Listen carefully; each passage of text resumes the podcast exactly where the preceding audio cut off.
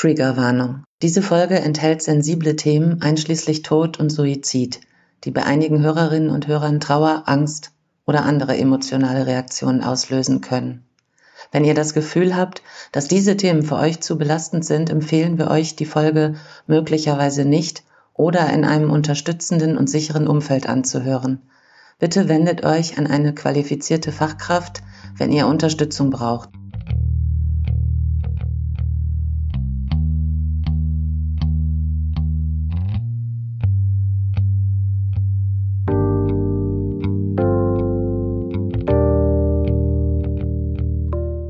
Ich wette, du hast ein Zitat, oder?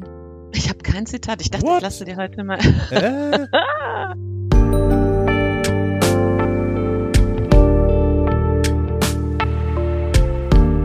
ich dachte, ich lasse dir einfach mal so den Vortritt. Du sagst mal ein paar kluge Sachen zu dem Thema. Ich kann gar keine klugen Sachen dazu sagen. Wahrscheinlich kann man überhaupt gar keine klugen Sachen zu diesem Thema sagen. Das stimmt, wirklich. Also weder klug noch dumm. Also es geht irgendwie gar nicht.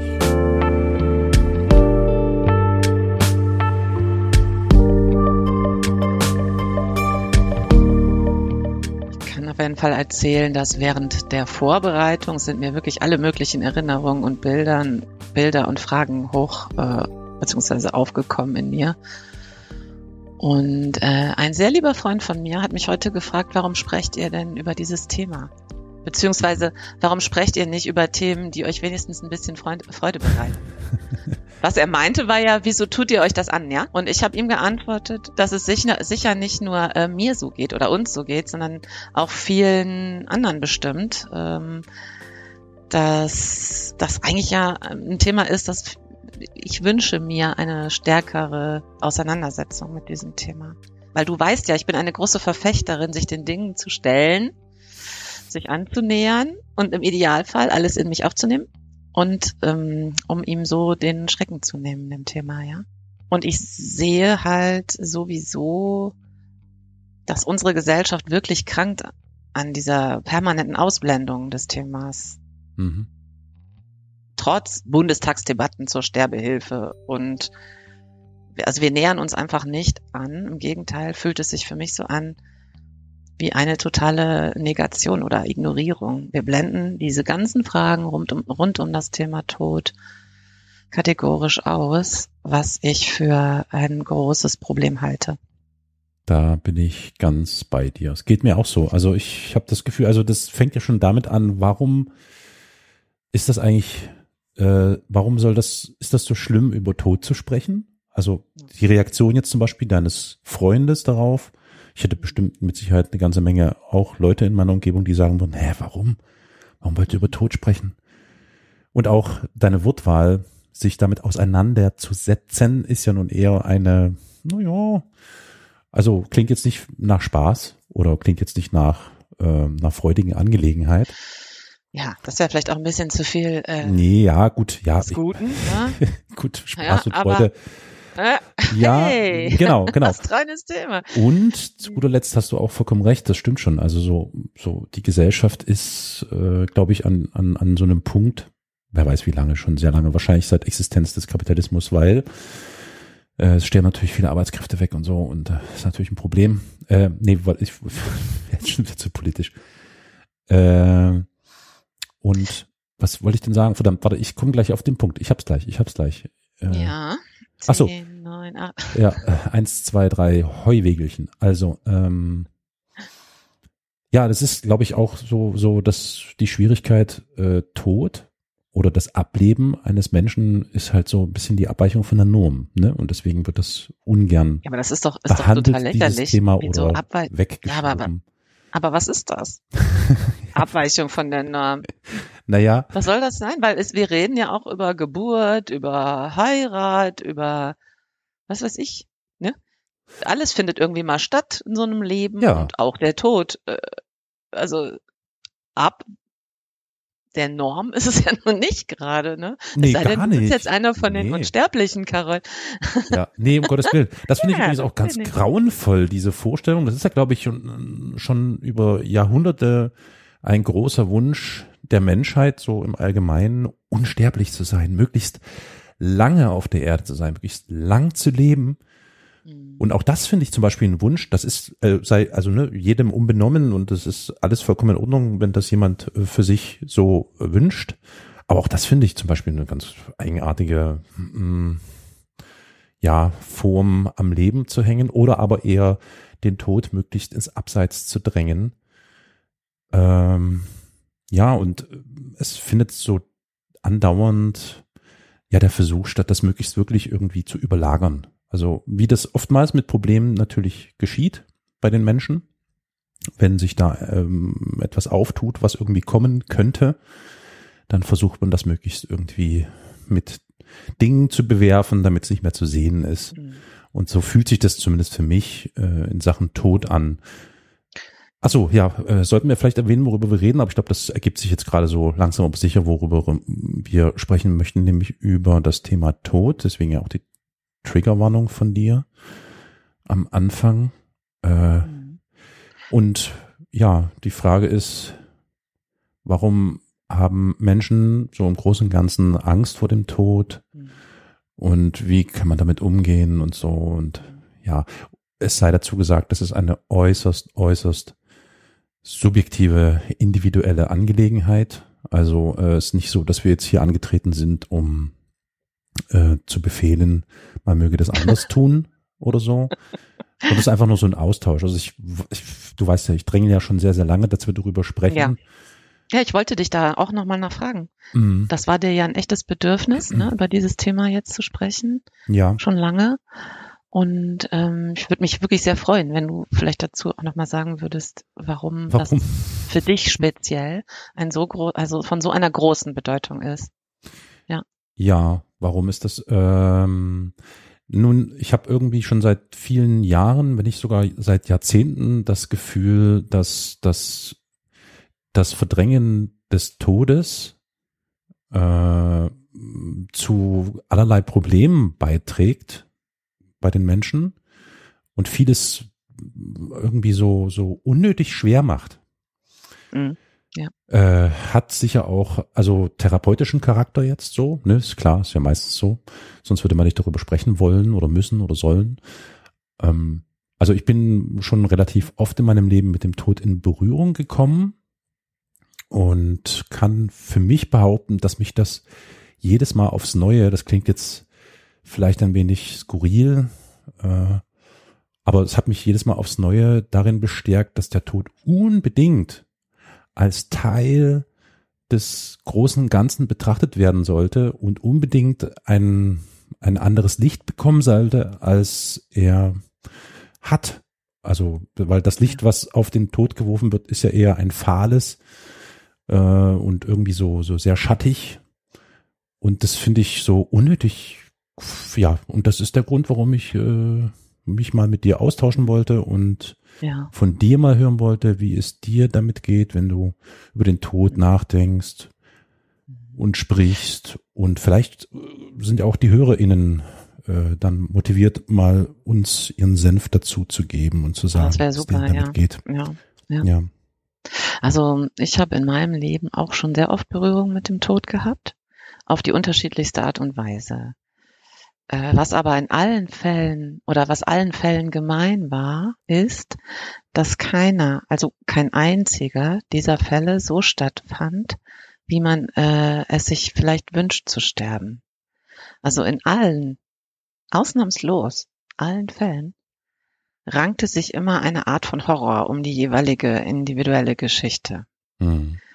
Und ich glaube, das machen, diese Erfahrung machen sehr, sehr viele Menschen, weil es ist ja mhm. leider inzwischen in den seltensten Fällen so, dass man ähm, einfach in seinem Bettchen eines Tages einschläft und nicht mehr aufwacht, sondern in der Regel gehen Krankheiten mhm. ähm, mhm. vorweg, lange Krankheiten und ähm,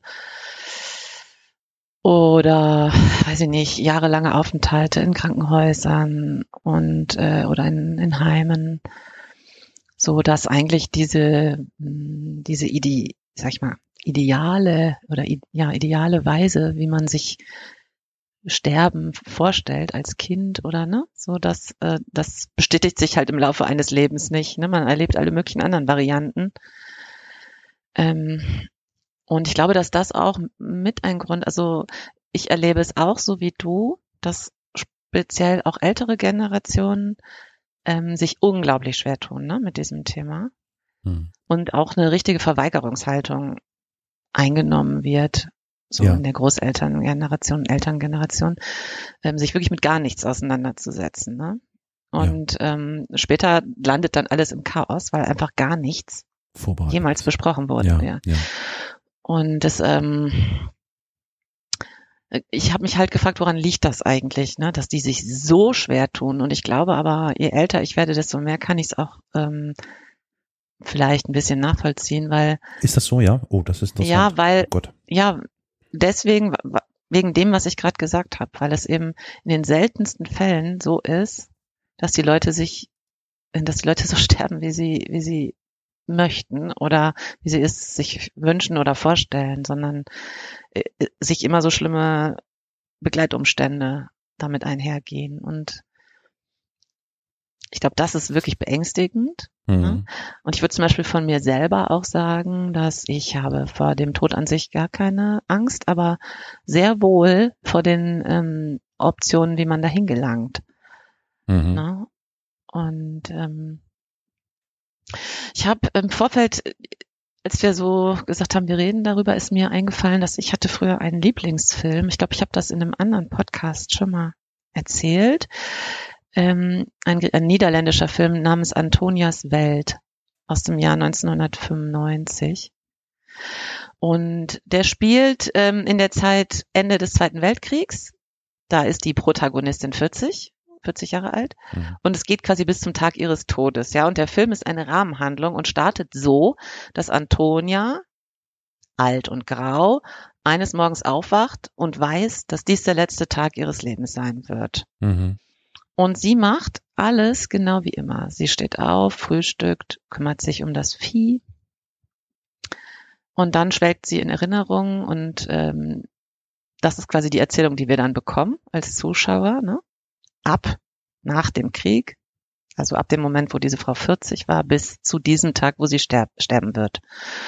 Und ähm, tatsächlich endet der Film damit, dass ihre Lieben um sie herum sind und sie dann stirbt.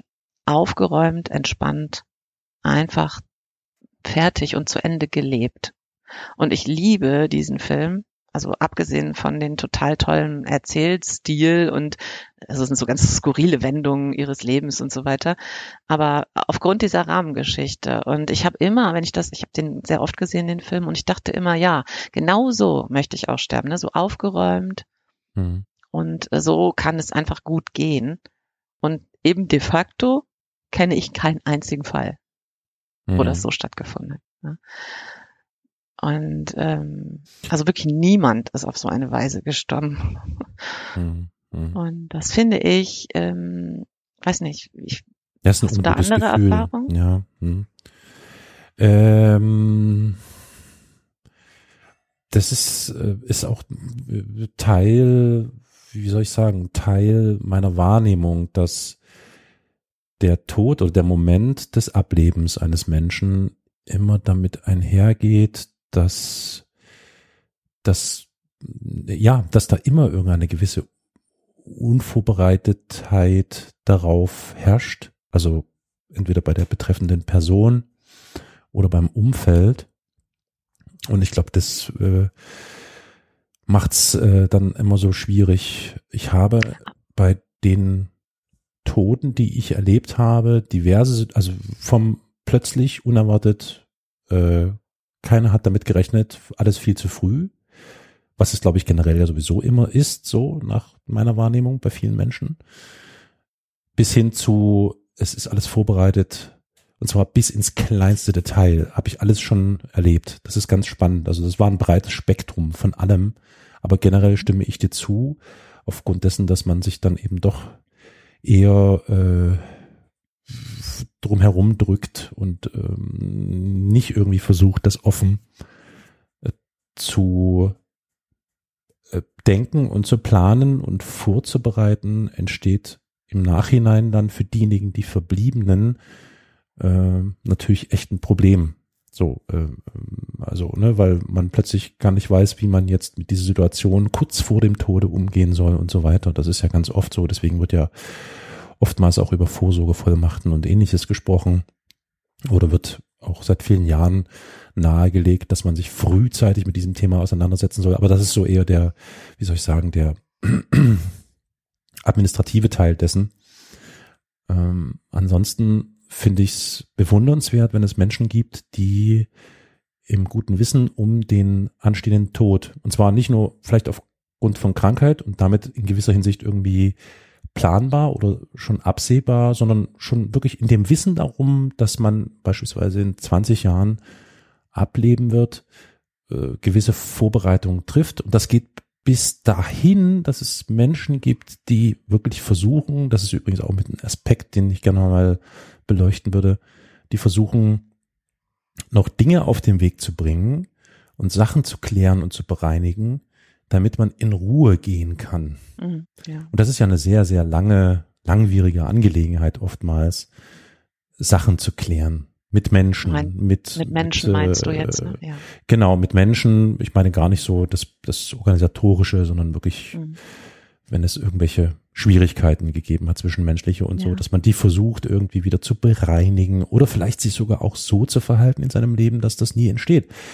Das ist so, ähm, ja, das ist so mit ein Aspekt. Also, also meine Erfahrung, um es kurz zu machen, ist da recht breit äh, gefächert, was ich so erlebt habe selten habe ich äh, Situationen erlebt, wo Menschen wirklich so aus existenzieller Not heraus so handeln mussten, was das Ganze natürlich nicht nur für den Menschen, der sich für diesen Schritt in den Tod zu gehen entscheidet, schwierig macht, sondern eben auch fürs Umfeld.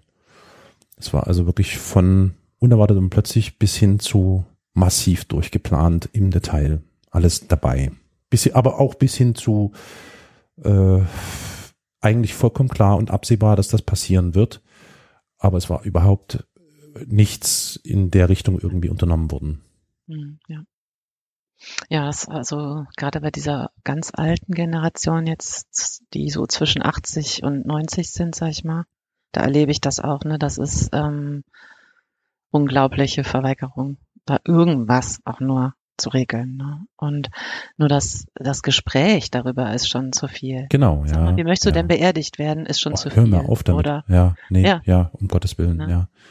Und geschweige denn sowas wie ähm, Patientenverfügung oder, ne, mhm. also sowas äh, überhaupt nicht möglich. Und das ähm, finde ich halt auch ähm, mit Blick auf die Angehörigen wirklich eine Zumutung eigentlich, ja, mhm.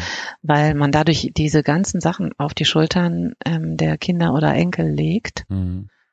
und ähm, die dann ja auch nicht, gar nicht wissen, auf welcher Basis sollen sie das denn jetzt entscheiden. Mhm. So, ne? Mhm. Und das finde ich wirklich ein Problem. Also mh. Mm, aber ich finde auch, dass die äußeren Umstände ähm, inzwischen wirklich vertrackt sind. Also wir haben ja. im vergangenen Jahr ähm, das ja bei unserem Opa erlebt. Ne? Der ist im ähm, letzten Jahr, äh, sag mal, zwischen Mai und dem 1. November quasi verstorben in einem langen Prozess. Mhm. Und wir haben ihn ähm, auf eine Weise eben begleitet. Ähm, und bis auf die letzten drei Tage fand ich diesen kompletten Prozess durch die äußeren Umstände total unwürdig. Also äh, wie wird ein alter im Sterben liegender Mensch im Krankenhaus behandelt? Mhm. Wie, also wirklich vom Transport, der ruppig war, mhm. ähm, bis zum Umgang im Altenpflegeheim, ähm, wo einfach natürlich totale Personalnot auch herrscht, ja, und die Leute einfach nicht adäquat mehr betreut werden können. So. Ähm, das empfinde ich als total schlimm, ganz, ganz unwürdig und ähm, ich glaube, dieses ganze letzte halbe Jahr war für ihn wirklich alles andere als das, was man sich so vorstellt, ja. Hm. Und nur ganz am Ende trat dann endlich sozusagen Ruhe ein und wir konnten die letzten 48 Stunden oder so, oder ein bisschen länger sogar, einfach bei ihm sein. Ähm, seine Hand halten und ihn streicheln und er konnte dann sterben und wir waren alle bei ihm. Und das ging nur, weil er auf einer Spe ähm, Übergangsstation gelandet ist. Mhm. So eine Intermediate Care Station im Krankenhaus. Und da waren halt zufälligerweise und glücklicherweise Leute, die da gearbeitet haben, die die Lage echt gecheckt haben und uns einfach den Raum für diesen Weg gegeben haben, was eigentlich im Krankenhaus nicht mehr stattfindet. Ne? Ja. Du bist einfach von A nach B verschoben und dann ja. ist es halt so. Ne? Ja. Und insofern haben wir da quasi die letzten Tage wirklich großes Glück gehabt, dass das so gehen konnte. Ähm, aber alles andere darum, diese mhm. ganzen Monate davor, diese ganzen Umstände äh, mit der Pflege und allem, waren so, so, so schlimm. Ja. Und ich finde, dass ein Mensch, der ist jetzt fast 80, äh, über 80 gewesen, über 80 schon, ähm, der 80 Jahre hier gelebt hat auf dieser hm. Erde, ich finde das unwürdig und ganz, ganz schmerzhaft und schlimm, ja. dass das dann so enden muss, ja, auf ja. diese Art und Weise und merke auch, dass da so eine Wut auch in mir hochkommt und ich das als ganz großes gesellschaftliches Versagen auch empfinde, wie mhm. wir mit Tod und Sterben und allem drumherum umgehen oder mhm. eben eigentlich nicht umgehen. Ne? Eben, ja, genau, nicht umgehen. Es wird wirklich bis auf den letzten Moment gewartet und im günstigsten Falle kann es dann so gehen, wie es bei euch in den letzten 48 Stunden oder bei eurem Opa ging. Riesenglück. Ne? Ja, ja. ja. Da, das ist ein systemisches Ding, auf jeden Fall, ja. unbedingt. Genau, ja. Ein systemisches, was aber doch auch, Carol, äh, nicht über Nacht über uns ja, hereingebrochen ist. Fall, ja. das, äh, das ist das, ne? Ich meine, dass der demografische Wandel kommt, ist ja jetzt auch nicht, also das weiß man ja schon seit ja, 15, 20 Jahren, ne? Und das nervt mich so, ja. Und das wird ja jetzt auch die nächsten ähm, Jahre noch schlimmer werden, wenn, äh, ne, weil einfach immer mehr alte Menschen Hilfe brauchen und also einfach gar nichts dafür ähm, ja. vorbereitet ist. Ne? Ja. So. Na, ich habe vor ein paar Tagen Irgendwo habe ich das äh, eine Nachricht gesehen, das bezog sich auf Sachsen, dass die Hospizplätze in Sachsen viel zu niedrig angesetzt sind mhm. und dass es unbedingt einer Erhöhung der Hospizplätze bedarf. Mhm, ja. Ich kenne jetzt nicht die einzelnen Zahlen in den jeweiligen Bundesländern, kann aber aus eigener Erfahrung sagen, dass es wirklich extrem schwierig ist, in Sachsen einen Hospizplatz zu bekommen. In der Regel braucht man den ja nicht mit zwei Jahren Vorlauf, sondern das geschieht ja relativ schnell. Ne? Ja, ja. Also ist ja nun mal leider so, oftmals so. Ja. Und äh, also das ist, ich kann nur sagen, solche ähm, Hospize das ist ja nun das Gegenteil von dem, was du gerade schilderst, sind ja, ja ein Versuch, den Menschen die Möglichkeit zu geben, die letzte Zeit, die sie noch haben, also mit dem Wissen, dass es alsbald äh, zu Ende gehen wird, irgendwie noch in aller Ruhe und verhältnismäßig gut umsorgt, im Gegensatz zu der klassischen Krankenhausversorgung oder so, ja. äh, zu verbringen und auch Gelegenheit und Ruhe und Zeit zu haben, damit die Menschen auch dort sein können, um einen, die einem lieb sind, und das ist, finde ich, einfach äh, unfassbar. Und ich denke, das wird nicht nur in Sachsen so sein, sondern in vielen anderen Bundesländern auch, dass das schon, also dass man schon daran scheitert, einen Hospizplatz zu bekommen ja. und nur auf Glück angewiesen ist, dass vielleicht früher oder später jemand dort stirbt und ein Platz frei wird und dann rutscht man ein Stückchen nach vorne in der Liste und so. Mhm. Also das ist also schon das, ähm, das ist auch irre. macht auch mir echt Kopf zu brechen.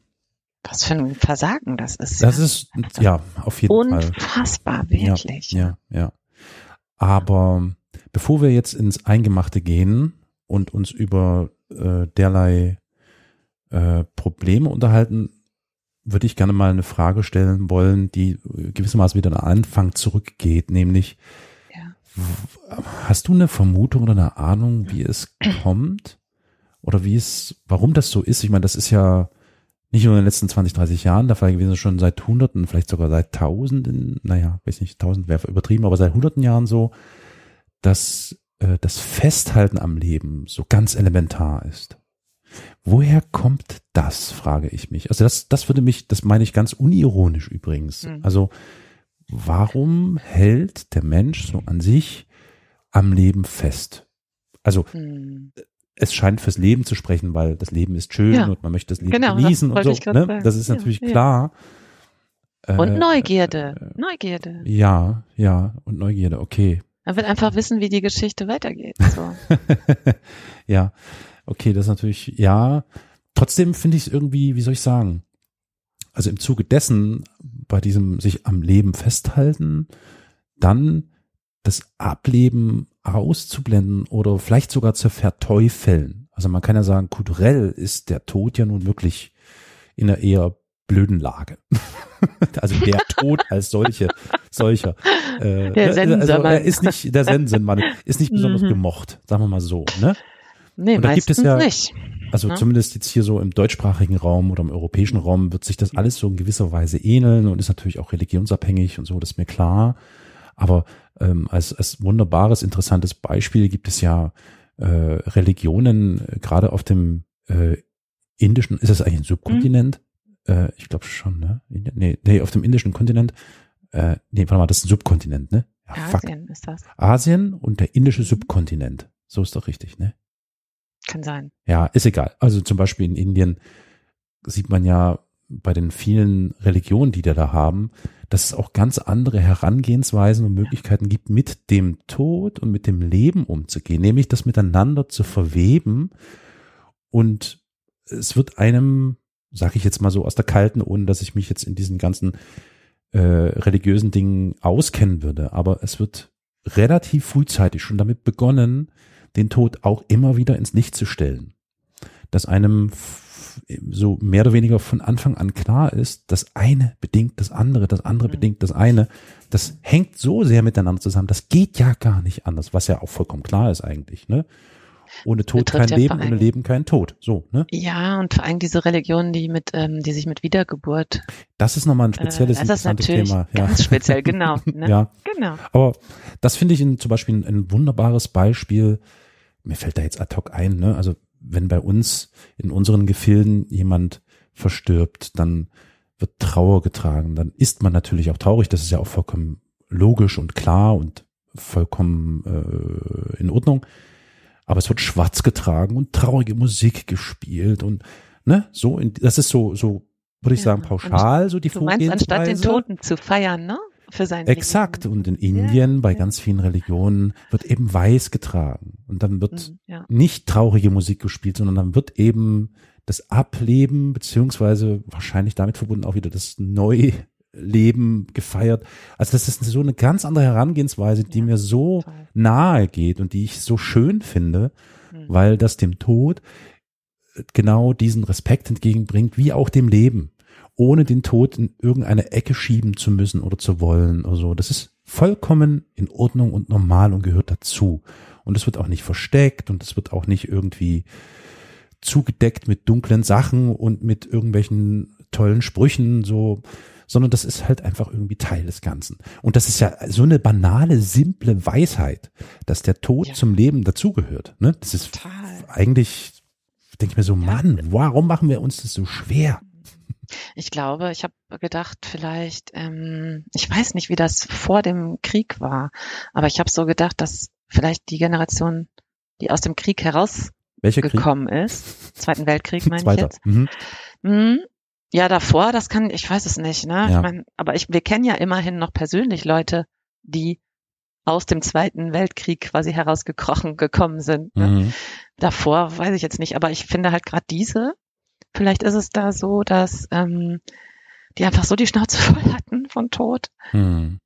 dass sie das einfach einfach zur Seite geschoben haben, weißt du? Und wenn man das dann nie mehr lebt, also wie man eigentlich trauert und was das eigentlich bedeutet und einen offensiven Umgang hegt, dann überträgt sich das natürlich auf die nachfolgenden Generationen. Die, wir, wir trauern ja auch gar nicht richtig. Ne? Also du kriegst ja maximal, Ja. kriegst du einen Tag frei, dann äh, musst du Ja, aber schnell noch, aber, ja. noch zum Amt und dann musst du auch schon wieder ran an die das muss Schippe. weitergehen, ne? ne? Ja, ja, ja. Das- Ne? Und du kannst auch nicht acht Wochen weinen, ne? Mhm. Dann wirst du schon irgendwie, äh, weiß ich nicht, brauchst du mal vielleicht psychologische Betreuung und ja, so. ja, ja, ja. Also, Mhm. ja, also das einfach dieser Prozess zu trauern, ja. Äh, dass man den gar nicht mehr individuell gehen darf in dieser ähm, in der Struktur, in der wir jetzt Mhm. einfach leben, passt das nicht rein. Ne? Hm. Ich kann mich ein Jahr lang nicht bewegen, weil mein Liebster ist gestorben oder so. Hm. Hä? Ne, Das geht gar nicht irgendwie. Und nee, nicht, ähm, nicht mitgedacht nein. und ist nicht Teil dessen, ja. Nein, Ja. genau, ne? Und deswegen ist vielleicht äh, der Anreiz sozusagen, es wirklich dann auch gleich mal ganz komplett wegzuschieben, ist Ja. natürlich, Ist Allein wohl deswegen schon, ja, ja, ja ne? ist wohl wahr, ist So. wohl wahr. Genau, stimmt. ja. Ja, das ist, ähm, hm. Also, Also, ich habe bitte. eine Tante von mir in Berlin hat sie gelebt. Die ist vor zwei Jahren verstorben, ne? Und die hat schon ganz, ganz früh in ihrem Leben, da war die so pan 60, ne? Also Hm. total grotesk früh, hat sie irgendwie gemeint, sie müsste jetzt aus ihrer großen Wohnung im, in Schöneberg neben dem Rathaus aus der dritten Etage ähm, irgendwo hinziehen, wo sie gut alt werden kann. ne? Ja, ja, das ist ja auch ein schöner, sinnvoller Gedanke durchaus. Total gut, Mhm. ne? Ich habe die gefeiert und der ganze, der ganze Rest der Bagage hat irgendwie gedacht, hä, ist sie doof? Willst du jetzt schon dich irgendwie um, also die ist in so ein Haus gezogen, wo ähm, nur alte Leute lebten Ja. und wo man aber, wenn man Hilfe brauchte, konnte man immer dazu buchen sozusagen, ne? Mhm, mhm. Wenn irgendwas nicht mehr ging, also ich kann es hier nicht einkaufen, dann konnte man das buchen oder Ja, man konnte in gemeinschaftlichen Essen teilnehmen oder auch nicht, Ja. ne, wie man wollte. Ja. Man hatte aber eine abgeschlossene Wohnung. Nur die Rahmenumstände waren halt so, dass man da eben alt werden konnte, so, ja. Und ich fand das so toll, ne, dass sie diesen Weg gegangen ist. Und ich war aber wirklich Hm. weit und breit die Einzige, ja. Alle haben gesagt, du kannst ja nicht deine schöne Wohnung, du hast so eine tolle Hm. Wohnung. Und, Hm. bla, bla, bla, bla, bla, ne? und willst du dich jetzt schon nur mit viel älteren Leuten umgeben und so, ne? Hm. Das war irgendwie so die Herangehensweise. Und ich dachte echt so, hä? Ich fand es vorbildlich, ne? Und die hatte auch noch sehr, sehr lange gelebt, über 20 Jahre, kannte natürlich Hans und Franz, bestens verankert, ne? Und ähm, total toll, ja. Also ist auch eine Art, sich darauf vorzubereiten, ne? super gut. Ne? Mhm, Finde ich, finde ich auch interessant. Aber muss man sich natürlich auch erstmal leisten können, ne? Das ist ja auch wieder so ein Punkt. Also, weil das ist ja auch wieder, Nee, das war von der AWO. Das war okay, da hat sie Glück gehabt, ja. eher so, weil äh, auch, auch solche Plätze, so diese, diese, wie nennt man das denn, solche WGs oder, oder Ja, die sind rar gesät und Wohnprojekte, teuer. genau, rar gesät, inzwischen wahrscheinlich sogar echt mittlerweile unbezahlbar. Mhm. Und man sieht ja aber auch, dass die Tendenz schon in, ein bisschen in diese Richtung geht. Also ich weiß nicht, Ja. wie es bei euch im, im Pott ist. Doch, es gibt die ersten Projekte, Ja. die sprießen jetzt hier. Ja, auch, also hier in Dresden sprießen an den verrücktesten Stellen so alterswohngerechtes, äh, wie heißt das, wohngerechtes, altersgerechtes Wohnen und mit zubuchbaren irgendwas und keine Ahnung. Aber das sind dann eben so Wohnhäuser an Stellen, wo nicht mal ein Lebender, sozusagen, oder ein noch lange Lebender sich jemals diese Miete leisten könnte. Also so wirklich so mit Blick auf die Frauenkirche, mit Blick auf die Semperoper. Also kurzum so für die oberen, Für die Reichen. ne, für die Re- äh, wirklich ja. Also, Sterben für die Reichen. und das, das ist so, wo du denkst, Mann, Mann, Mann, das ist unfassbar. Die äh, verbringen ihre letzten, keine Ahnung, wie viele Jahre mit Blick auf die Frauenkirche für 20 Euro ein Quadratmeter, so, ne, plus Service und so. Auch das sind, ist so eine Ungerechtigkeit, die damit Total. natürlich verbunden ist, weil wir wissen ja, Alter, darüber werden wir mit Sicherheit auch nochmal eine Folge machen müssen, das Alter Mhm. und was damit so einhergeht, aber das Alter und der Tod sind halt echt ein Wahnsinnsgeschäft, so. Ja. Das kann ich, das kann ich mal so sagen, geht dir sicher nicht anders aus meiner Erfahrung, wenn man bei einem Bestattungsunternehmen sitzt, um da über die Vorgehensweise, wie ein Mensch jetzt bestattet werden soll und was man alles möchte. Also das ist ja unfassbar. Und dieser Spruch gilt ja schon seit vielen Jahrzehnten. Wie war das? Zum Leben zu wenig, zum Sterben zu viel oder umgedreht? Nee, oder? Ja, ich glaube sowas. Also das ist schon echt ein, also meine Fresse, Wahnsinn. Was ist denn das nur? Das ist krass. Und vor allem, wenn man eben bedenkt, dass ähm, ja auch die Altersarmut ähm, auf dem aufsteigenden Ast Mhm, mhm, ne? mhm. die Leute sich einfach es auch nicht leisten können, da irgendwas zurückzulegen, ne? Oder irgendwie geschweige denn in so ähm, wohl situierten Etablissements sich Mhm. da niederzulassen. Ne? Das ist, finde ich, auch wirklich beängstigend. Ne? Wo sollen jetzt diese äh, Menschen hin, die dann 1000 Euro Rente haben? Wie sollen Ja. die das jetzt machen? Ja, ja, ja. So. Und da sind wir dann natürlich Ja, an dem recht. Punkt deines, deines Opas, ne? Oder eures Ja. Opas, Ja. dass man wirklich einfach nur zu so einer Verschiebemasse wird Hm, und ja. eigentlich nur Teil einer bestimmten Kalkulation Hm. und ja, und das Ah, ist aber- halt schon, ja. Pass auf. Mhm. Aber das Altenheim, wo er war, das Pflegenpflegeheim, ne? Ja. Das hat gekostet fünfeinhalbtausend Euro im Monat. Mhm. Ja? Ja, ja, ja. Also das ist ja nicht nichts. Ja. Ne? Und trotzdem waren die Umstände halt äh, unsäglich. Mhm. ja. Mhm. Also wo wirklich ähm, niemand gekommen ist, wenn er auf Toilette musste. Und also man hat ihn nicht genügend gewaschen und ach, ich will es gar nicht Ja, alles aufzählen. Also alles, was, was man sich jetzt so vorstellen kann, fand auch statt.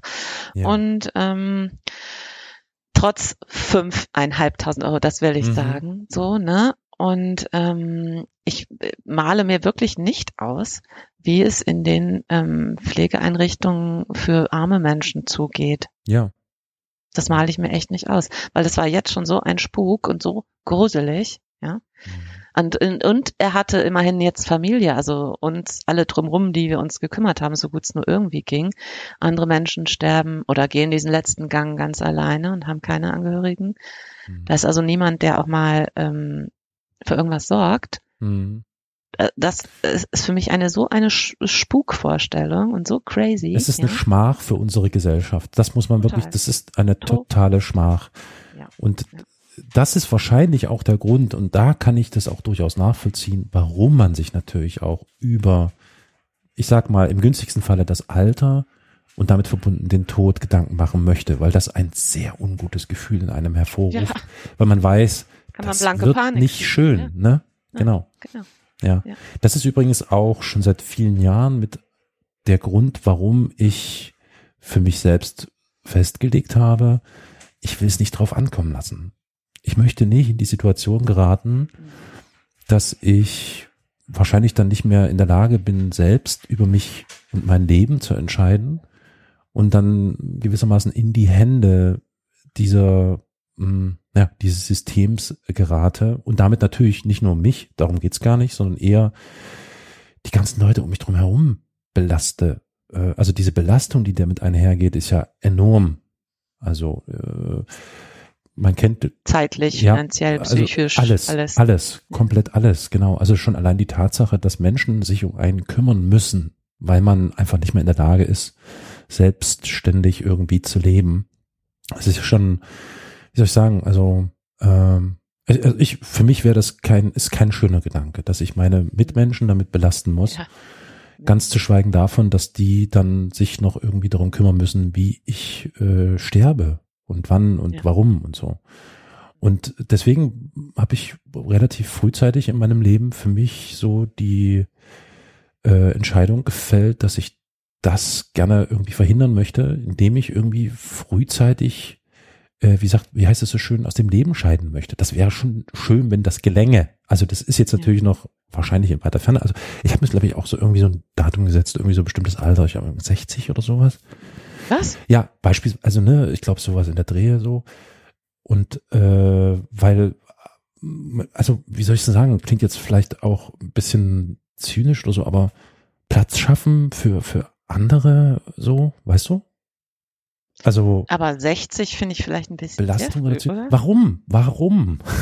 das das wäre jetzt die Was sagt Frage. denn deine Frau dazu? Ja, na, auch damit habe ich sie frühzeitig konfrontiert und sie hat reagiert natürlich da genauso wie du, weil das ist natürlich auch eigentlich egoistisch gegenüber seinen Mitmenschen, ja. Andererseits, wenn ich das aber mitteile und wenn die davon wissen, ist es, ist das dann noch egoistisch? Nein, also ich glaube, Mhm. der Punkt ist, ich kann das, ich muss dir sagen, dass ich das exakt genauso sehe wie Mhm. du, Mhm. wirklich. Ich würde es aber auf keinen Fall auf so einen Zeitpunkt äh, festlegen, ne? Weil es kann sein, dass du auch noch ein total quietschfitter 78-Jähriger bist, so, ne? Ja, aber ja wann nicht. kommt der Ja. Zeitpunkt, wann es umschlägt? Ja. Das merkst du wahrscheinlich dann meistens zu spät.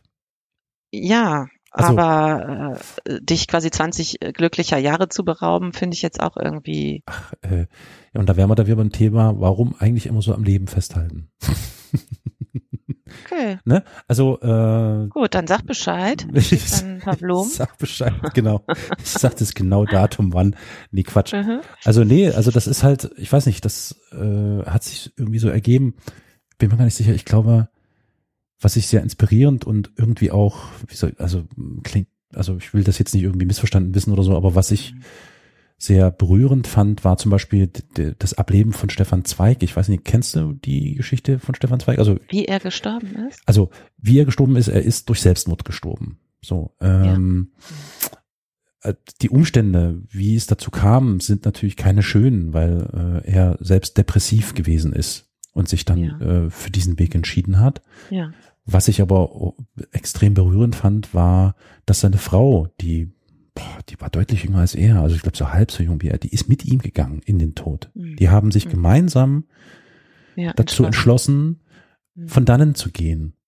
Mhm. Ja. Das fand ich schon irgendwie, also Berührt einen das ist Fall. finde ich berührend auch. und Ja. irgendwie auch eine, wie soll ich es nennen, eine eigentlich eine schöne Vorstellung, gemeinsam, wenn man das frei, also ne, freiwillig hin und her, das ist natürlich so eine Sache, aber wenn man Okay. das gemeinsam beschließt, das zu Mhm. tun. Also abgesehen davon, dass das natürlich extrem viel Mut braucht überhaupt, dieser Schritt. Also das ist nochmal was ganz anderes. Mut aber- und auch die entsprechenden Rahmenumstände, ne? Natürlich, ja. Ganz ehrlich, weil es stirbt sich auch nicht so leicht. Nee, ne? natürlich, ja. Und ja. äh, es braucht äh, eine gute Vorbereitung, damit es dann auch Ja, ja, ja, ja, ja. passt. So, ne? Also darüber mache ich mir schon eine ganze Weile Gedanken. Was ist denn Mhm. eigentlich der, Das ist der der richtige Weg. gute Weg? Ja, also Ja. wenn man das so sagen kann, Ja. der weder mir als Person, die sich dazu entschließt, Mhm. aus dem Leben zu treten, noch den Mitmenschen irgendwie große Schwierigkeiten Ja. bereitet.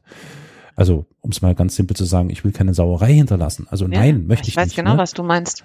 ja.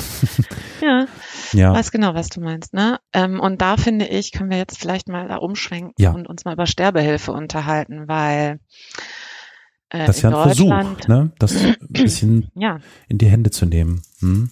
Genau. Und in Deutschland haben wir ja eben, ist ja aktive Sterbehilfe unter allen Umständen oder jeden Umständen nach wie vor verboten. Hm. Passive Sterbehilfe, indirekte Sterbehilfe oder. Beihilfe zur Selbsttötung äh, können aber unter bestimmten Voraussetzungen erlaubt sein. Mhm. Wen, wen das ähm, genauer interessiert, wie da aktuell die Gesetzeslage ist, der kann mal unter äh, Patientenverfügung, die Digital Block Patientenverfügung und Sterbehilfe, was ist in Deutschland erlaubt und was verboten, nachschauen. Wir würden das natürlich in den Shownotes unten dann verlinken und dann Genau. da drauf. Klickt dran. Genau. Ach, man kann es aber auch einfach so, das findet man sehr schnell. Man findet es wirklich schnell.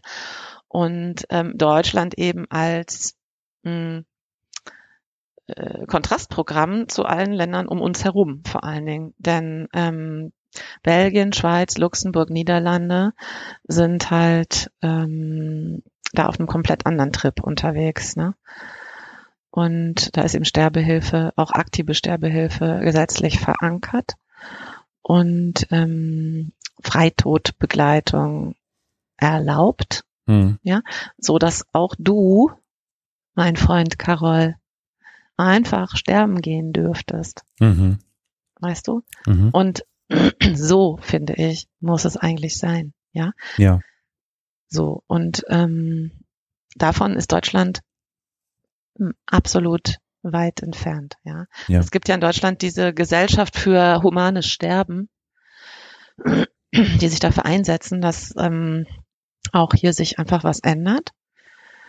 Äh, aber wie wir in den letzten Debatten zu diesem Thema im Bundestag vor einem Jahr oder so war das ja äh, gesehen haben, ist der, der, die Wehrigkeit, der Widerstand ist unglaublich groß. Ja. Ja.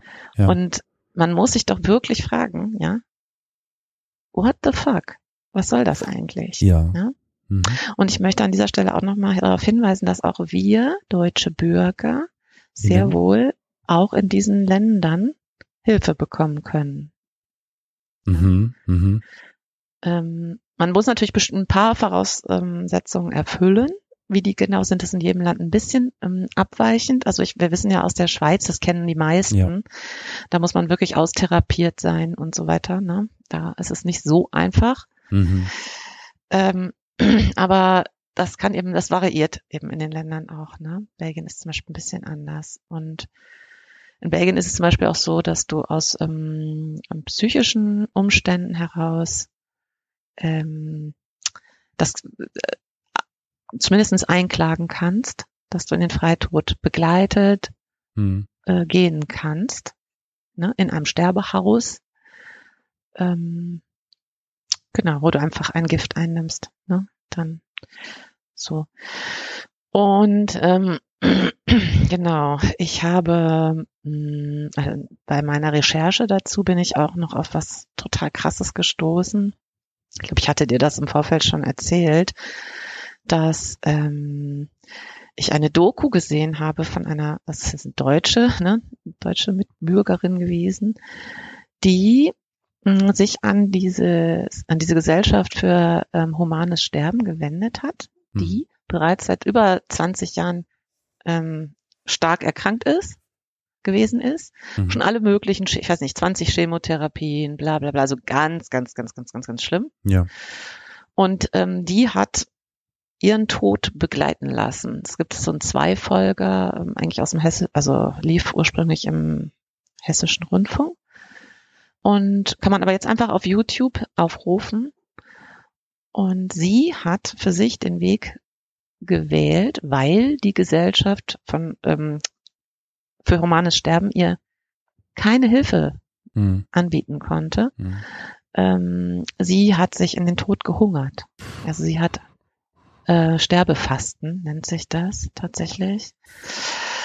Und ähm, ja, es ist, ich finde auch, wenn man das so ausspricht, das ist natürlich total krass. Und oh mein Gott, ja, wenn man die Doku hingegen sieht und diese Frau erlebt, vor allen Dingen, wie die damit ist und wie die damit umgeht, ähm, ist das halt eine Art von Selbstermächtigung, die also ist irre, ne? Und ähm, die eben nicht die blutige Variante ist, ne, sag ich jetzt mal, weißt du? Hm, hm, Sondern hm. wo auch der ihr Umfeld, das ist ja natürlich ein längerer Prozess, ne? Hm. Ja, nicht mal eben in zehn Minuten, äh, wo also auch ihr Ehemann, ihre Familie, alle waren in dieses, in dieses Vorhaben mit eingebunden und für sie war immer klar, ab einem gewissen Punkt gehe ich keinen Schritt mehr weiter, mhm. sondern dann werde ich das eben machen. Ne? Mhm. Und das hat sie auch gemacht und ähm, ja, wir können halt bis zum Schluss sozusagen, bis kurz vor den Schluss können wir das begleiten in dieser mhm. zwei Folgen Dokumentation. Mhm. Und es ist halt total beeindruckend, weil sie auch so fröhlich ist in all dem, denn sie hat plötzlich diese Selbstermächtigung erfahren, ja, mhm. ähm, sich dem System zu widersetzen. Mhm und nicht in an Schläuchen angeschlossen in irgendeinem Krankenhaus zu krepieren, sondern ähm, so, wie sie es will, zu Hause in ihrem eigenen Bett, mhm. umgeben von den Menschen, die sie äh, liebt, mhm. die sie lieben. Und ähm, ich, ich fand, ich fand so, das hat auch ein bisschen wieder was von dem eigentlichen Sterbeprozess, weil ähm, es ist ja ein Prozess in der Regel, also äh, unter natürlichen Umständen, wenn du jetzt keinen Herzinfarkt kriegst oder so, dann dauert das ja auch. Ne? Es ist ja mhm. kein mhm. ja, von jetzt ja. auf gleich Ding, ja. sondern ein Prozess, der auch ähm, in deinem Gehirn Prozesse freisetzt. Und äh, ich glaube, dass also für sie war das definitiv auch so, dass sie sich so gut vorbereitet hatte, dass sie keine Angst hatte und eigentlich so eine Art Erleichterung mhm. für sie ähm, mhm. da ausgebrochen ist, ja. Mhm. Und ähm, das fand ich, äh, das hat mich wahnsinnig berührt, weil ich in meinem Umfeld auch, äh, ich habe mehrere Suizid-Geschichten in meinem Umfeld. Mhm. Und da äh, ist vor allen Dingen eine ganz besonders herausragende Situation oder eine Geschichte, wo ich mir ganz sicher bin, wenn dieser Fall eine andere Betreuung gehabt hätte, mhm. wäre das alles anders verlaufen, ja. Hm. Also es ist einfach so eine fürchterliche Geschichte, Hm. wie diese Person aus dem Leben gegangen ist. Ja. Ähm, und mich hat das, das ist 15 Jahre her, diese Geschichte, dieser Tod. Und ähm, da kannte ich das nicht. Ich kannte weder Gesellschaft für humane Sterben, noch wusste ich, dass es in anderen Ländern, außer in der Schweiz, das, das wusste man ja immer, ne? Hm. dass es da irgendwie andere Möglichkeiten gegeben hätte und so weiter. Und da- das sind halt alles so Beispiele, wo man echt weiß, es muss sich in diesem Land unbedingt etwas tun. Mhm. Mhm. Damit du nämlich, Carol, nicht prophylaktisch dich schon mit 60 umbringen musst, sondern dann, wenn du wirklich bereit bist. Und zwar auf die Art und Weise, die Äh, kein Gemetzel hinterlässt. So.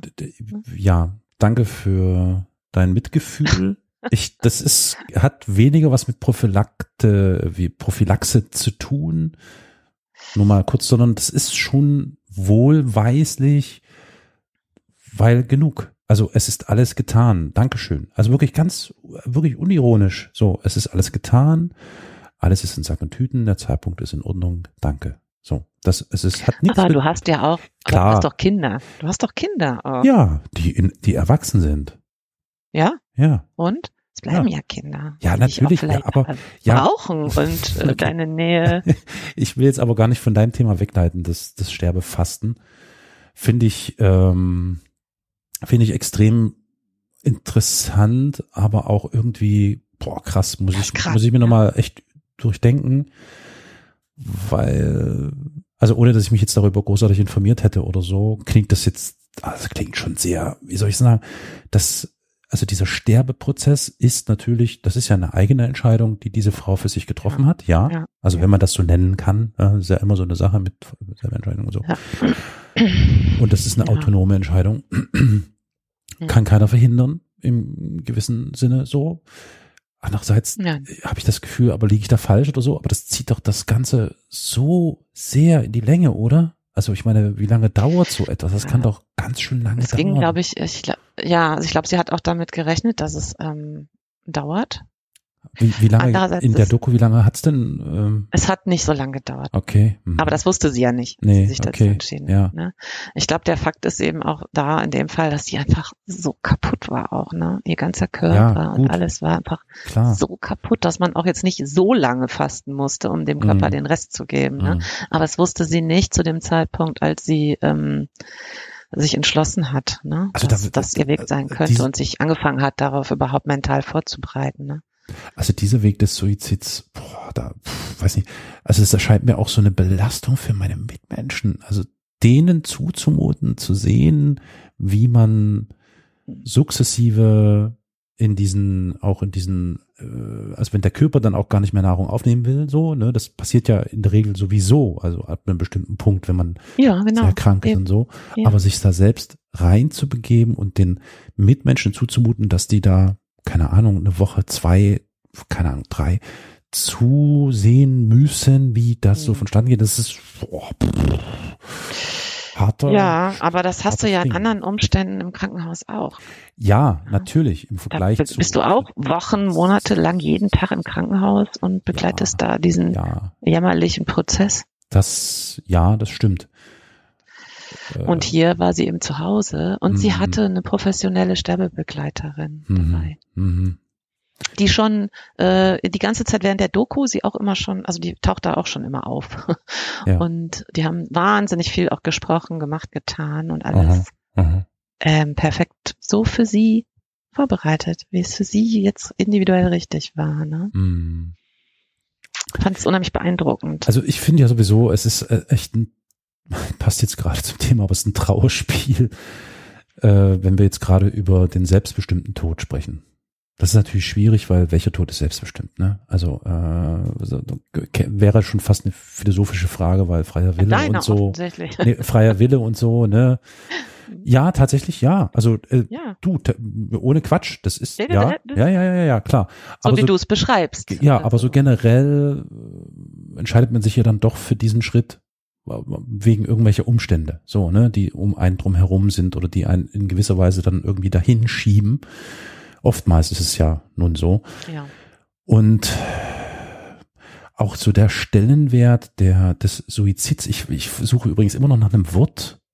Ich sage immer gerne vom Schachbrett nehmen. Das finde ich schön. So, irgendwie. Oder aus dem Spiel nehmen. Finde ich auch ganz nett. Aber so Selbstmord finde ich ganz schlimm. Ganz schlimmes Wort. Mm, ja. Weil auch das Wort Mord darin steckt ja, was- ne? zum Ausdruck bringt, ich habe getötet, und zwar mich selbst. Ja, äh, wer denn sonst? Also, wer denn sonst, wenn nicht ich? Ja. ja. Ähm, Freitod ist auch so eine Sache, bin ich auch eher so hin und her gerissen. Aber Suizid ist doch eigentlich Suizid klingt, ja, das ist eher so neutral, aber Ja. klingt so medizinisch irgendwie so, keine Ahnung, so bürokratisch, ich weiß es nicht, keine Ahnung. Ich habe bisher noch kein, richtigen, kein richtiges Wort gefunden, was zeigt, was für einen Stellenwert dieser Punkt Mhm. schon ja seit Jahrhunderten ja hat. Ne? Also ich meine, du bist, Ja. also wenn du dich, wenn du dich aus, aus dem Spiel nimmst, selbst, dann bist Ja. du ja ein Sünder. Also das ist ja Sünde, das ist ja totale Sünde. Ja, ja, ja. Na klar, So, also man also- unter diesen Aspekten. Naja, aber das, damit beginnt das Ganze. Woher kommt das denn her? Selbstverständlich. Ne? Wir, Ja, sind ja genau an diesem Punkt deswegen, Ja, weil das eben wha- whatever. So, da können wir jetzt sowieso noch mal drüber reden. Das finde ich super, ja, dass du diesen Aspekt noch mal sagst. Ne? Also so dieses also der äh, moralisch-ethische Ja. Aspekt genau. des- ja, der, des Suizids. So, also das Genau. finde ich so belastend, das finde ich so nervig. hm, Und es finde, ich finde das gerade für Menschen, die sich vielleicht gerade mit diesem Gedanken irgendwie beschäftigen und das vielleicht auch tatsächlich in Erwägung ziehen, ist das, das macht es doch alles noch viel, viel schwieriger so. Das ist alles so, boah, warum legt man den Menschen Steine in den Weg, äh, dass die ableben? So, also das eine ist das Systemische, was wir schon besprochen haben. Das ist einfach niemanden, also feuchter Kehricht interessiert niemanden so, wie du irgendwie von dannen gehst. Aber wenn du dich schon dafür entscheidest, dann noch die Hürden hochzuziehen und zu sagen, oh, das ist ja wohl, also das geht ja nun gar nicht. Und du, deswegen hatte ich vorhin gesagt, diese Triggerwarnung ist wichtig, ohne Frage.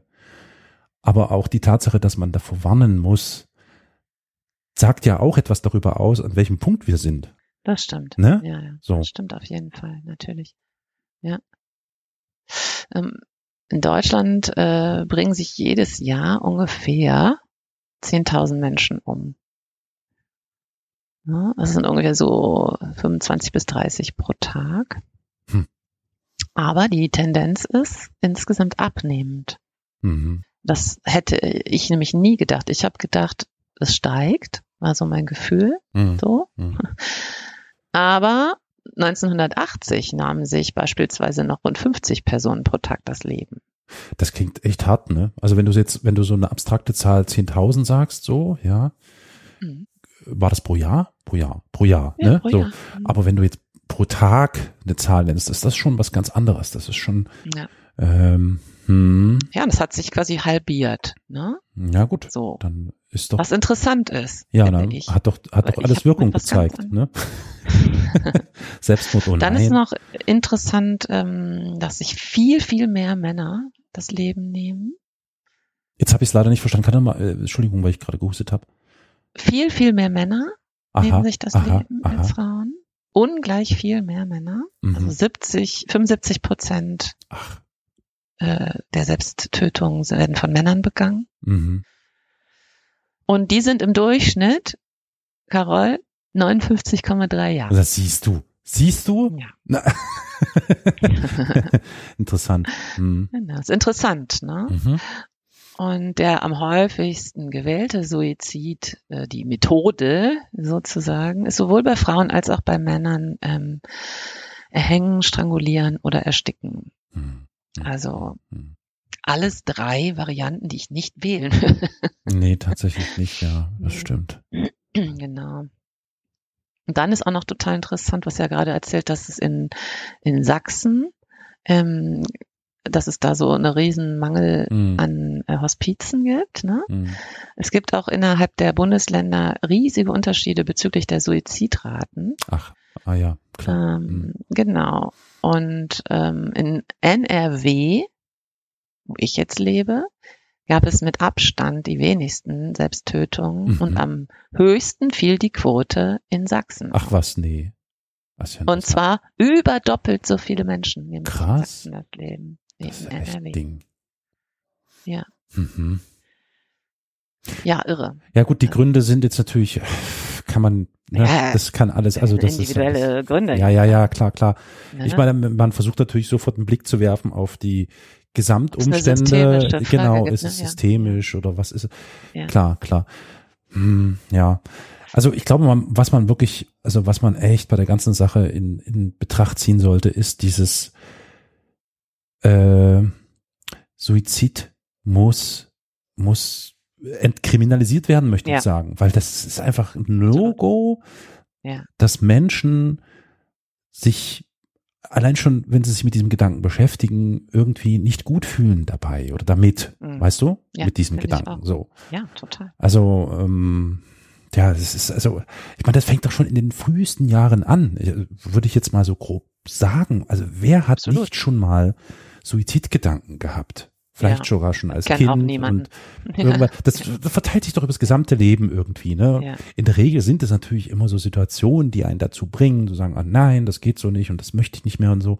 Das ist alles sehr individuell, aber Mhm. der Suizid ist ein ständiger Begleiter der Menschen. Ja. Und das gilt es doch wirklich zu, ja, zu entschlacken und so und, und dafür zu sorgen, Ja. dass es einen ganz anderen Stellenwert bekommt. Und dann sind wir natürlich auch wieder bei der selbst, beim selbstbestimmten Sterben, weil das geht damit ja irgendwie auch einher, dass man sich dann auch wirklich ganz offen und ehrlich und ohne, dass man dafür irgendwie scheel angeschaut wird oder dass man dafür vielleicht sogar für, als, als labil bezeichnet wird oder so. Schon das, ja, Ja. wenn ich mich damit Was- beschäftige, gelte ich ja wahrscheinlich als psychisch labil unter Umständen. Ja, ja. ja? Genau. Und, Und da liegt ja aber schon ratsam- so eine krasse Wert. Genau, genau. Es ist also ratsam, dass dich behandeln, be begib dich in Therapie und so. Äh, Es ist natürlich immer sehr individuell, ohne Frage. Das ist ganz klar. Verständlich. Aber, ja. aber, aber, aber das so in eine Ecke zu schieben, das ist, ach, Mann, Ja, Mann. ich habe ja mich sogar mit Chat äh, GPT darüber gestritten, wie du Nein. weißt. Ja, ach, stimmt, ja. Ja. Ich erinnere Habe ich mich. erzählt, ne? Also, weil ich wissen wollte, ne? Ja. Der wird ja nun mal einfach aus Quellen gefüttert, die, also das ist ja jetzt noch nicht bei wei- also das ist noch diese Dreiergeneration, Mhm. ne, mit der ich jetzt hier ähm, kommuniziere. Und da, die ist wirklich noch ein bisschen beschränkt, muss man echt mal sagen, ne? Also wirklich, ne? Und ähm, man sieht einfach, ne, wie eingeschränkt ähm, der Datenzugriff ist. So. Und ich habe halt gefragt, was es über den Tod weiß, ne? So ganz neutral. Also. Und ähm, dann gefragt, wie viel Menschen begehen Suizid, bla bla bla und so weiter. Und dann hat sie schon bei dieser Frage um Suizid, hat diese künstliche Intelligenz bereits eine Wertung da reingebracht und Mhm. ähm, mich daran erinnert, wie wichtig es ist, dass Menschen, die daran denken, sich das Leben zu nehmen, professionelle Hilfe suchen sollen. Ja. Und Mhm. ne? Mhm. Und dann habe ich geschrieben, äh, wieso ist das denn ein gesellschaftliches Problem? Mhm. Und ähm, dann, ich brauche jetzt nicht alles vorzulesen, ja, es wurde auf jeden Fall immer krasser, dass ähm, sie total moralisch geantwortet hat. Ja, Jetzt ist Äh, sie, allen war es noch der. Aha. ja, es wechselt ja auch immer. ähm, also dass es wirklich in, in jederlei Hinsicht ein totales Problem darstellt und unbedingt eigentlich unterbunden werden muss. Ne? Und Mhm. ich habe dann x-mal wieder eingewandt und habe gesagt, aber sag mal, ist das nicht eine individuelle persönliche Entscheidung, ob man leben möchte oder nicht? Mhm. Und sie hat immer wieder von vorne ne, angefangen und mir erklärt, dass es, ähm, dass man sich Hilfe suchen soll und Unterstützung und bla bla bla bla und so weiter. Und die ähm, habe ich, ich habe jedes Mal wieder gesagt, ich verstehe das nicht. In allen anderen Fragen wird Selbstbestimmung in den Vordergrund äh, gestellt. Wieso nicht auch in dieser Fragestellung? Mhm. Und sie ist, hat es nicht geschafft, ne? Ähm, ja, irgendwie so eine Kurve zu kriegen, ja. Mhm. und hat immer wieder gesagt, das hat mit schwierigen Lebensumständen zu tun, ähm, Hilfe, bla bla bla. Das endete auf jeden Fall damit, ich kann das jetzt nicht alles irgendwie, es geht endlos, ne? Ähm, es endete damit, dass, ähm, das habe ich dir, glaube ich, mal gezeigt, dass ähm, der Content eingeschränkt wurde auf der Plattform. Mhm. Dass sowohl das, was ich dann geantwortet habe, als auch das, was die künstliche Intelligenz geantwortet hat, in Rot unterlegt wurde, weil ich ja irgendwann versucht habe, ihr beizubiegen, ähm, dass zu einer umfassenden Lösung eben auch gehören sollte, Räume zu schaffen, in denen ein unblutiger und schmerzfreier Suizid möglich ist. Und ähm, da stand dann sofort drunter, this content may violate and content policy und so weiter. Ne? Hm. Also, hm. dass die Plattform an sich die Diskussion abgewürgt hat. Hm. Ja? Und dann hat sie sogar auch nochmal geantwortet und hat gesagt, ich verstehe deine Perspektive, und dann war es auch sofort wieder alles rot. Hm. Das fand ich total krass, ja. Krass. Da habe ich so gedacht, meine Güte, ne? Also dafür, dass es jetzt ja eine künstliche Intelligenz ist, die uns vielleicht ja auch hm. mal ähm, auf was oder die Gesellschaft an sich einen Schritt weiterbringen könnte, ja. indem es umfassender denkt. Ne? Ja. Und auch nicht so moralisch aufgeladen, wie wir nun mal alle hier auf Erden agieren. Ähm, Aber es ist, es war nicht möglich. Ja, ne, es ist halt die, das ähm, Ab so krass. Der, des Inputs und der gesellschaftlichen, ja. Äh, ja. Mhm. Aber laut Sascha Lobo ist ja quasi der Moment nahe, er rückt näher, dass ähm, da quasi so ein, so ein Klick passiert mhm. und dass sie sich nicht, also nicht ausschließlich mit dem Futter, das sie bekommt, ähm, vernetzt sozusagen und daraus rezitiert. Ja. Im Grunde macht sie ja nichts anderes, sondern ähm, ne, dass das irgendwie einen Schritt weiter geht. Aber es ist so ein schöner Gedanke. Guck mal, stell mal vor, die Menschen äh, ja entledigen sich des Lebens und dann haben die Hinterbliebenen die Möglichkeit, mit einer KI weiterhin zu reden. Das ist übrigens, äh, äh, da gibt's ja schon ganz krude Versuche, krude einerseits, andererseits verständlich, weil die Angst vor dem Tod ist ja auch die, dass man getrennt wird von, von seinen Menschen. Ne? Das ist ja, glaube ich, mit ja. einer der größten Ängste, warum man so ungern über den Tod nachdenkt und über all das, weil man sich das einfach überhaupt nicht vorstellen kann. Das ist einfach nicht zu verkraften und zu verarbeiten, dass plötzlich äh, alles runtergeht, weggeht und man ist nicht mehr da. Man kann nicht mehr einfach jemanden in den Arm nehmen, die Hand halten, reden, hören. Das ist alles nicht mehr. Und da gibt's ja nun ich glaube, letztes Jahr oder vorletztes Jahr hatte ich das gelesen. Ich bin mir nicht mehr sicher, wo. Ich glaube, in Japan oder in Südkorea. Das äh, irgendeines dieser beiden Länder äh, versuchen die mittels der ganzen Informationen und Social Media Beiträge von Menschen, die einmal gelebt haben und auch Videoschnipseln und Tonschnipseln und so weiter und so fort gewissermaßen ein Abbild zu erschaffen und den Hinterbliebenen damit zu ermöglichen, weiterhin mit einem Menschen zu kommunizieren, der verstorben ist. Mhm, ja. Und das ist ja auch eine ganz eigenartige Vorstellung eigentlich. Ne? Also ich meine, das ist vollkommen ja, nachvollziehbar, aber auch interessant, was das für eine Entwicklung annimmt. Mir fällt in dem, in, im Zuge dessen fällt mir noch etwas ein, eine Empfehlung eines Films, den ich bis heute nicht so richtig aus dem Kopf rausbekomme, weil der extrem interessant war, so vom, vom Stoff her. Und zwar, ich fasse mal so grob zusammen, es gibt da einen Neurologen, der bei wissenschaftlichen Untersuchungen herausfindet, dass, und er kann das wirklich auch richtig beweisen und belegen, mittels irgendwelcher subatomaren Wellen, bla, bups, keine Ahnung, dass nach dem Tod eines Menschen offensichtlich irgendwas noch ist. Also da ist etwas. Ja, also nach dem Tod geht es irgendwie weiter. Es, es, es geht weiter. Nein, nein, also er kann, er hat bewiesen in diesem Film, dass nach dem Tod etwas gibt. Dass es da mhm, ne, ja. irgendeine Zwischenebene, keine Ahnung und so. Und äh, das wird veröffentlicht und führt dazu, dass sich innerhalb kürzester Zeit Unmengen an Menschen das Leben nehmen. Weil sie die Existenz hier im Leben für nicht mehr ertragbar halten und die Hoffnung haben, dass es auf der anderen Seite sozusagen oder in dieser Ebene, die er da wissenschaftlich belegt und beschrieben hat, mhm. was Besseres irgendwie gibt. Es war ein total mhm. krasser Film, der echt übelst lange in mir gewühlt hat. Der heißt The Discovery mit äh, Robert Redford und noch irgendwelchen, weil der berührt genau dieses Thema, so also was kommt eigentlich danach? Wir wissen es nicht. Niemand weiß das. Niemand kann es beweisen. Niemand kann es belegen. Deswegen macht uns das alles Angst. Ja. Weil wir keine Ahnung haben, was ist dann. Also, äh, ich würde jetzt spontan sagen, so rein wissenschaftlich, das ist so der Stand. ja, es sind halt so chemisch, biologische oder biochemische Prozesse, so irgendwann ist die Luft raus, Schluss aus, Ende. Energie ist aus dem Körper entfleucht, bla, fertig aus, so, zack, du wirst zur Asche erledigt, so, um es mal ganz böse zu sagen, ne? Das wäre so die einfache Variante. Aber das Feld ist ja so massiv, das ist ja so, also was man da alles in Erwägung ziehen kann, was es da für Geschichten und Überlegungen Mega gibt. viele Untersuchungen gibt es ja dazu. Unfassbar. Und, äh, Theorien und alles ja. Mögliche, ne? ja. Und natürlich auch äh, immer sehr gern genommen sind ja die äh, Nahtoderfahrungen, ne?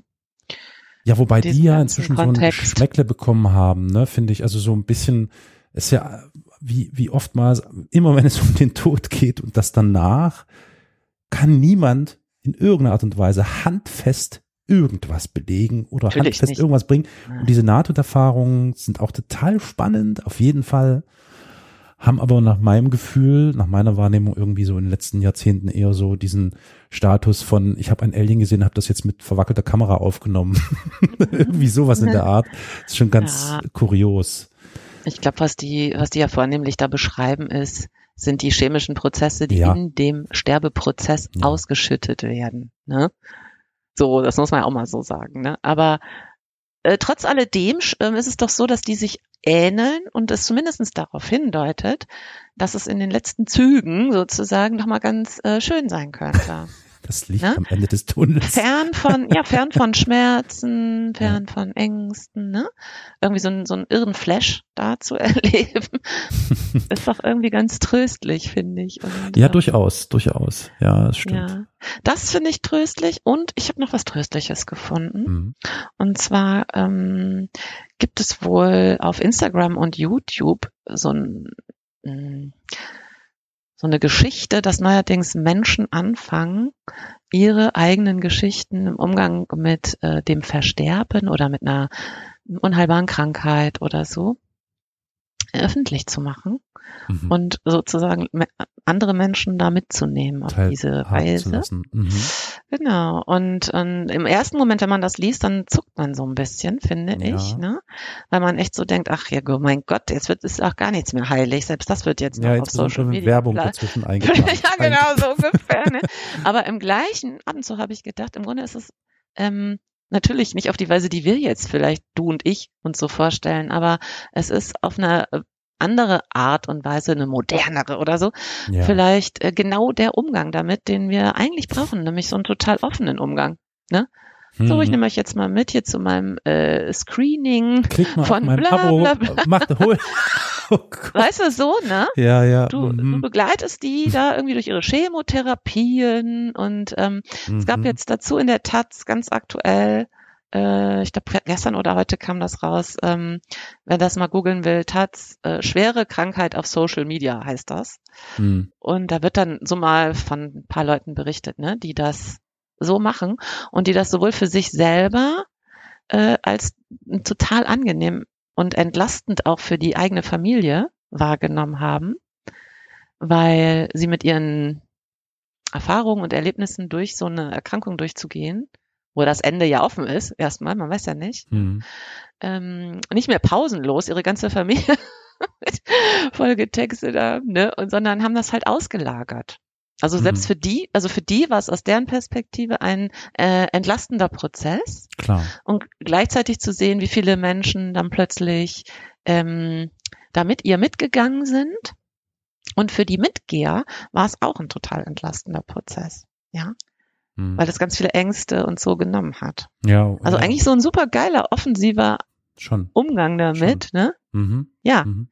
Ne? Und ich will auch gar nicht irgendwie ähm, diesem Impuls verfallen, nur weil es auf Social Media ist, es irgendwie zu schelten, sondern eigentlich ist es total cool. Ja, ja, gut, das ist halt ja, das sind halt die Medien, die benutzt werden. Also warum auch nicht? So, ne? Natürlich, klar. Genau. Ja. wenn ich damit Menschen erreiche und denen das irgendwie mhm.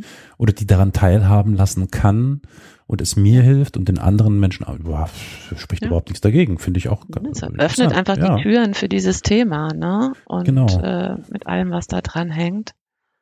Darf ich dir jetzt mal eine ganz interessante, ab, vielleicht so als Abschlussfrage. Okay. yeah. äh, Erwartest du irgendwie Licht am Ende des Tunnels? Also sprich, wenn irgendwann der Moment für dich gekommen ist, dass du sagst, so, ich ähm, nehme mich jetzt vom Schachbrett oder werde vom Schachbrett genommen, mhm.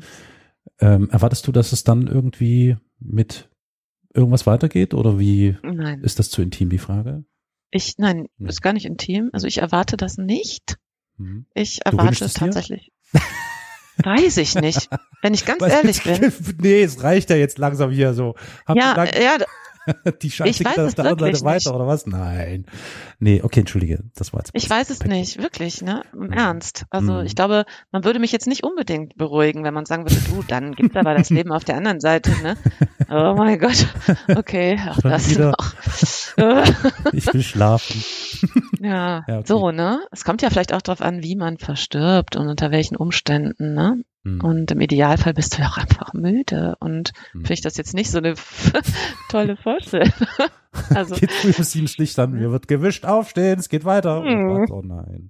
Was ich mir allerdings ja. wirklich vorstelle, ist, dass es nochmal so, einen, so einen irren Trip gibt. Das glaube ich schon. Ja. Ne?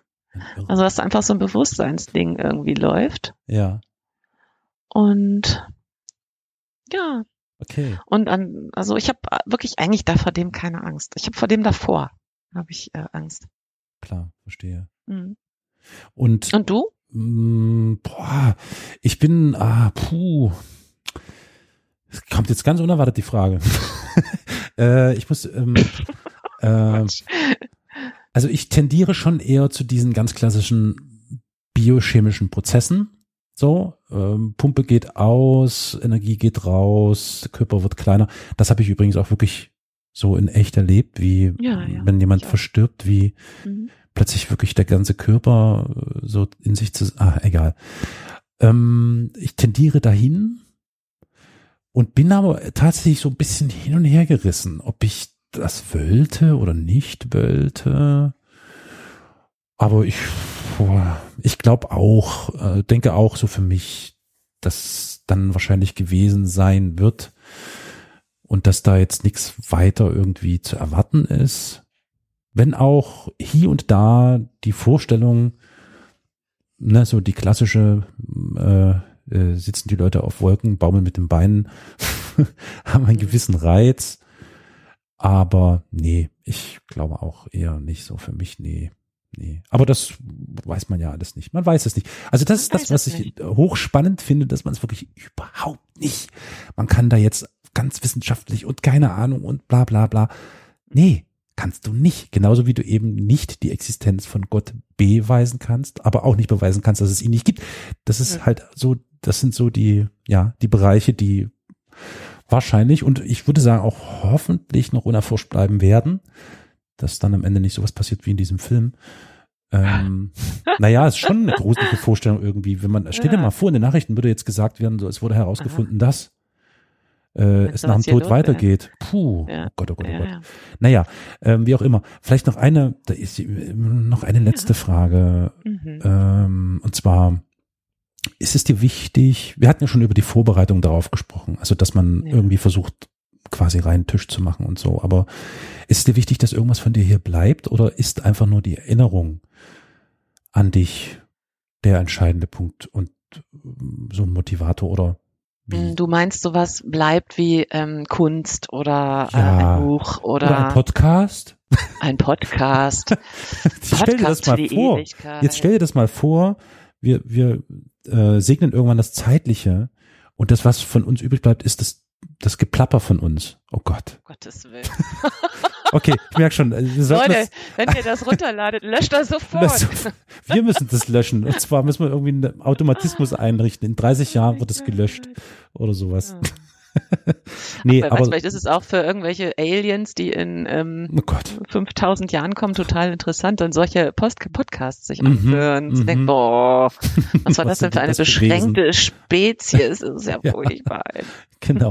Nee, aber sowas in der Art, irgendwas zurückzulassen. Es gibt ja wirklich Menschen, die, mhm. denen das echt ein ganz nee. wichtiges Anliegen ist. So nee, für die Kinder oder die Hinterbliebenen. Nee, nee, nee. nee. nee. Mhm. Ja.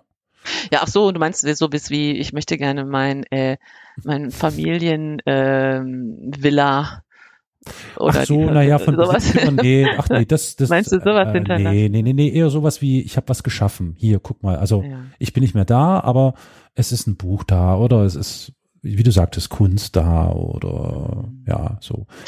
Nee, ich glaube tatsächlich ist mir das nicht besonders wichtig. Weil ich glaube, dass die Sachen, die mir wichtig, also es würde ja eh eigentlich jetzt nur meine Tochter betreffen, Hm, wo es mir überhaupt wichtig wäre, Denkst du? sozusagen. denkst du? Ja, Mhm. so, ne? Und ich glaube, ehrlich gesagt, dass ich dir alles Wichtige bereits mitgegeben Das habe. ist schön. Das hast du so Und- schön gesagt.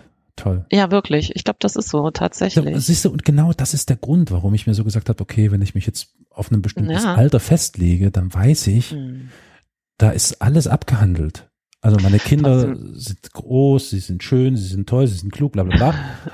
äh, ich habe sie zu einigermaßen wahrscheinlich irgendwie annehmbaren Menschen äh, geführt oder ach, das klingt auch blöd. Sie sind es geworden natürlich selbst, ist ja klar. Und damit ist eigentlich alles getan. Das ist schön. So, Ja. der, die Idee, die Vorstellung. Aber trotzdem würde ich gerne mal deine Kinder dazu interviewen. Allen Ernstes, ne? Weil ich glaube, also ich würde jetzt auch sagen, ich habe meiner Tochter alles Wichtige bereits mitgegeben. Trotzdem bin ich mir sicher, wenn ich jetzt sagen würde, du übrigens, also ich bin jetzt 54, ja, in sechs Jahren ähm, Hm. habe ich vor mir das Zeit, äh, also das zeitliche Ja. zu segnen. Ja, Will dich schon mal darauf vorbereiten. Äh, ja die, die wissen also- das. Die wissen das. Also das habe ich denen relativ früh eigentlich schon mit auf den Weg gegeben. hm, Also Okay. äh, ja. wie gehen die denn damit um, wenn ich mal fragen darf? Naja, das ist schon eine Weile her, dass wir darüber gesprochen haben. Und die war natürlich auch schon irgendwie erschrocken, aber im Laufe der Jahre, als wir dann hier und da doch nochmal darüber gesprochen haben, habe ich gemerkt, dass die damit sehr gefasst umgegangen sind und das, weil sie es nicht anders, also sie kennt so diese Ansage von mir und fanden das, also die haben gut reagiert, wenn man das so sagen kann, also sehr gefasst und verständig. Also insbesondere mit Hinblick darauf, dass man eben ohne große Belastung irgendwie von dann gehen möchte. So, das fanden die, haben die vollstes Verständnis dafür gehabt. Ja, da- genau, also da das habe ich auch vollstes ne? Verständnis für. Absolut, absolut. Ja, ja, genau. Ja, und weiß nicht, vielleicht soll ich sie mal wieder dazu befragen, wie der aktuelle Mhm. Status ist. Ja, würde ich auf jeden Fall, weil ich Natürlich, bin, also klar. zumindestens von meiner Tochter kann ich mir vorstellen, dass sie sagt, ey, bei dir piept's wohl, so leicht kannst du dich ja auch nicht aus der Verantwortung äh, schleichen. Ja, aber, aber du, da siehst du, und genau, so, da sind wir wieder wieso aus der Verantwortung? Ja, weil ich Rede? glaube, sie- Was ist das? Nein, Was weil sie, das? weil sie, nein, weil sie möchte gern, dass ich ihr Leben weiter begleite. das Also- ist ja unbenommen, das ist ja vollkommen in Ordnung. Aber und auch sie ja so, unterstütze und das nicht man sich so. rausnehmen aus dem Ja, Ganzen ja, und genau. jemanden zurücklassen im, im was, im Leben? Oh wow. Also, es ist, Ja, wieso? So einfach lebt sich's nicht, ne? Und ja, wir hatten ja jetzt mehrfach das Thema, dass gerade für diese junge Generation ja, äh, ja. Ne? Und ich glaube, meine Tochter, also die stellt sich das jetzt wirklich schon so vor, dass ich mich hier nicht aus der Verantwortung stehle, so ungefähr, ne? oder? Siehst du, und da habe ich halt da präventiv frühzeitig meinen Kindern das, Das schon mal klar gemacht, gegeben. ohne ja. mich, Jungs Das-. Ja. Genau. Ihr müsst da mit, mit der Scheiße, die wir hier verzapft haben, müsst ihr alleine klarkommen. Ich Ja, gehe da mal tschüss, denn Tschüss. ja, aber mal ganz im Ernst, also es kann doch eigentlich nur also ich finde es irgendwie plausibel, dass man sagt, okay, ich mache mal ein bisschen Platz. So einfach ist ganz wirklich pragmatisch, ich mache Platz. Okay. Gut. Ja, Ich werde das nicht tun. das ist vollkommen in Ordnung. Nein, nein, nein. Im Gegenteil, ich will eigentlich nochmal durchstarten. Ja, also, Und, gut. äh, Ja, warum auch nicht? Nicht schon mal den Countdown runterzählen. Echt? Okay, Nein. gut. Ja, dann machen wir das jetzt. So, wir zählen jetzt runter und verabschieden uns dabei einfach. Ja, ich hoffe, das war ähm, nicht zu viel alles in dieser einen Folge. Und ich würde mich wirklich freuen, wenn äh, einer von euch meint, wir haben irgendeinen Aspekt vergessen vielleicht, das uns einmal zukommen zu lassen. Und das nehmen wir gerne nochmal auf. Mhm. Ja. Okay, dann drei, zwei, eins. Tschüss. Macht's gut. Tschüss.